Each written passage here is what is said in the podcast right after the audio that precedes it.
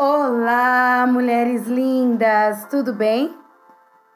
Francis Lane Mercedes, de Belo Horizonte, Minas Gerais, falando para você aqui no Devocional 430. Hoje nós estudamos João 12. Eu espero que você tenha sido, né, esteja sendo abençoada, é, ministrada através de cada podcast que nós temos gravado. Serão 21, né? 21 podcasts referente ao livro de João. E hoje nós estudamos João 12. E em João 12 nos mostra como Marta, Maria, Lázaro ficaram ainda mais próximos de Jesus após a ressurreição de Lázaro.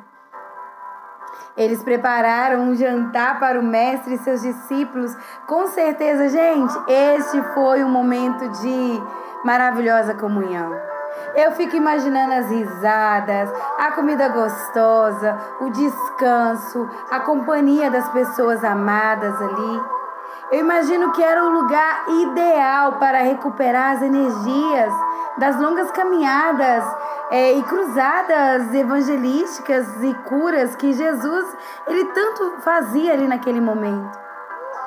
Mas gente, algo surpreendente aconteceu, né? Quando Jesus estava sentado, Maria pegou um frasco com um perfume caríssimo e derramou sobre os pés do mestre. Tão cheiroso que ele era, que o lugar, que todo, todo o ambiente ali ele foi tomada pela, pela aquele aroma precioso, pelo aquele aroma gostoso. A adoração de Maria é reconhecida por Judas como um desperdício, mas por Jesus ela é vista como preciosa. Algo lindo, né, meninos? Algo maravilhoso. Sabe uma coisa que eu entendo com essa passagem? Que nós não devemos nos importar com o que as pessoas dizem acerca da nossa dedicação ao Senhor, a dedicação a Deus. Devemos sim nos importar como que Jesus, como que Deus, ele se importa com a nossa atitude, sobre nossa atitude, mas o que as outras pessoas pensam a nosso respeito, não, não e não. Eu quero chamar a sua atenção para o versículo 24 do capítulo 12. Diz assim: Na verdade, na verdade vos digo que se o grão de trigo caindo na terra não morrer, fica ele só mas se morrer, dá muito fruto. João 12, 24. Minha amiga, há tantos pontos nessa passagem que me chamam a atenção. O fato de Maria ter ido aos pés de Jesus, ter sido criticada, mas ela não se importou. Ela escolheu a melhor parte, ela escolheu estar ali presente na presença de Jesus. Mas eu quero chamar sua atenção para esse versículo 24 Existem coisas em nossas vidas que precisam morrer para que deem lugar à, à vida, dê lugar a coisas novas. Isso acontece constantemente em nossas vidas, em nossos relacionamentos. Minha amiga, se o orgulho não morrer, não nasce o perdão. Se a inveja não morrer, não nasce cooperação. Se o ódio não morrer, não cresce o amor. Vale a pena, minha amiga, fazer um balanço do que deve morrer, do que deve viver em nossas vidas e em nossos relacionamentos.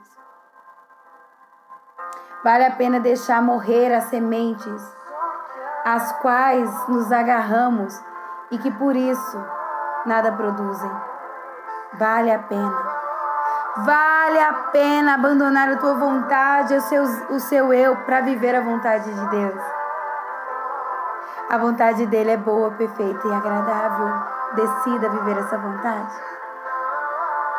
Deixe as sementes morrerem para que nasça, para que produza em você algo novo. Vamos orar juntas? Deus Pai, Todo-Poderoso, eu rejeito todo orgulho, a toda a falta de perdão, assim como eu rejeito a cobiça, assim como eu rejeito os ciúmes, assim como eu rejeito a ira, assim como eu rejeito a inveja. Ajude-me, Deus, Paizinho querido, a plantar as sementes certas em terra fértil, para que eu possa dar bons frutos.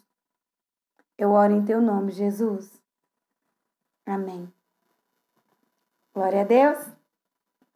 Que possamos plantar sementes, escolher que terra, que terra nós iremos, né, lançar as nossas sementes. E não se esqueça, as sementes que você lança hoje será, né, a plantação, será a sua colheita de amanhã. Que Deus te abençoe. Um grande abraço e até a próxima. Beijo!